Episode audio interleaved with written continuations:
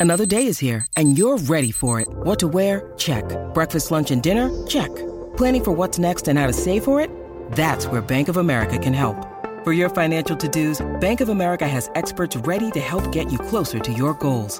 Get started at one of our local financial centers or 24-7 in our mobile banking app. Find a location near you at bankofamerica.com slash talk to us. What would you like the power to do? Mobile banking requires downloading the app and is only available for select devices. Message and data rates may apply. Bank of America and a member FDIC. Internet, papas fritas y aire acondicionado. Estos son mis tres inventos humanos más importantes de todos los tiempos. Está bien, agreguemos plomería para interiores. Ahora tengo una idea básica de cómo funcionan las dos primeras cosas de la lista, pero ¿qué pasa con el AC? ¿Qué lo hace tan increíble como es? Lo creas o no, debes agradecer a los mosquitos por la invención del aire acondicionado, o al menos a su antepasado. Nadie los ama en el siglo XXI, pero en el siglo XIX esos tipos eran una verdadera pesadilla. Transportaron diferentes infecciones como la malaria. Las cosas eran especialmente malas en las zonas pantanosas de Florida. Un médico e inventor local, el Dr. John Gorey, estaba tratando de encontrar una manera de drenar los pantanos y mientras estaba ahí, tuvo esta revolucionaria idea en 1840 se dio cuenta de que el problema estaba literalmente en el aire, así que enfriar el aire podría arreglarlo. El Dr. Gorey organizó el envío de cubos de hielo desde lagos y arroyos congelados en el norte del país a las habitaciones de los hospitales en Florida. Funcionó, pero fue súper desafiante desde el punto de vista logístico, por lo que se le ocurrió una nueva idea. Para 1851 diseñó un compresor de aire para hacer hielo con agua. El mecanismo funcionaba con un caballo. Así nació el concepto de aire acondicionado. Tiene mucho en común con los AC de hoy. Bueno, al menos la idea básica es la misma. Unas décadas más tarde, el ingeniero Willis Carrier estaba ayudando a una empresa editorial a evitar que las páginas de la revista se arruguen debido a la humedad. Diseñó la primera unidad eléctrica de aire acondicionado con mangueras de enfriamiento y filtros de aire. Primero usó agua fría como refrigerante y luego instaló un compresor de amoníaco en su máquina. Carrier se dio cuenta de que no solo era bueno para las revistas, sino también para humedecer o deshumidificar el aire de la habitación. Él patentó la invención y comenzó su propia corporación de ingeniería Carrier en 1915. El aire acondicionado hizo su primera aparición pública masiva en la Feria Mundial de St. Louis en 1904. A las mil personas en el auditorio definitivamente les encantó la idea del enfriamiento confortable. En la década de 1920 se convirtió en una necesidad básica para miles de personas que acudieron a los cines para ver a sus estrellas favoritas de Hollywood en la pantalla grande. Se les ocurrió una solución inusual y decidieron modificar los sistemas de calefacción para enviar aire frío a través de los respiraderos del piso. Pero ahora los niveles inferiores se estaban congelando y los niveles superiores todavía se sentían demasiado calientes. Se requirieron algunos ajustes, pero al final resolvieron el problema y el Teatro Metropolitano de Los Ángeles obtuvo el primer sistema de aire acondicionado público perfecto. Era lo suficientemente bueno para edificios públicos, pero aún era demasiado grande y costoso para hogares. A los ingenieros les llevó un par de décadas diseñar algo perfecto para las casas. Para 1947 vendieron 43.000 sistemas y ahora el aire acondicionado está presente en cientos de miles de hogares en todo el mundo. When you need mealtime inspiration, it's worth shopping Kroger, where you'll find over 30,000 mouthwatering choices that excite your inner foodie. And no matter what tasty choice you make, you'll enjoy our everyday low prices, plus extra ways to save, like digital coupons worth over $600 each week. You can also save up to $1 off per gallon at the pump with fuel points. More savings and more inspiring flavors make shopping Kroger worth it every time. Kroger, fresh for everyone. Fuel restrictions apply.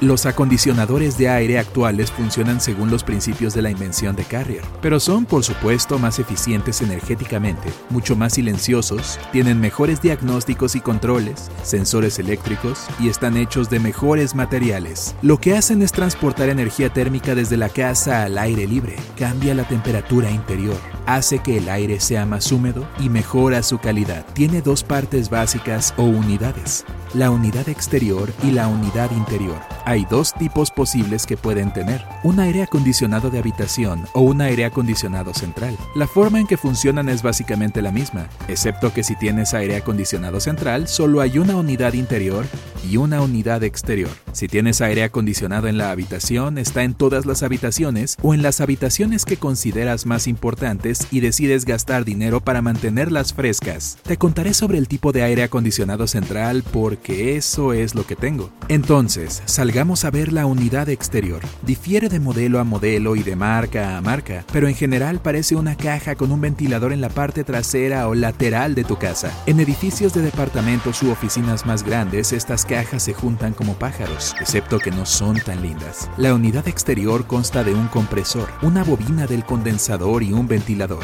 Otro jugador vital en este proceso es el refrigerante. Viaja a través de todo el sistema, conecta la unidad exterior a la unidad interior y técnicamente no es un detalle sino un fluido refrigerante. El calor del aire dentro de tu hogar se mezcla con el refrigerante y se mueve a través del compresor y hacia una bobina exterior. Una cosa interesante sobre el refrigerante es que puede pasar del estado líquido al vapor. El mismo refrigerante se usa más de una vez. El compresor funciona como una bomba que lo mueve de un lado a otro de todo el sistema.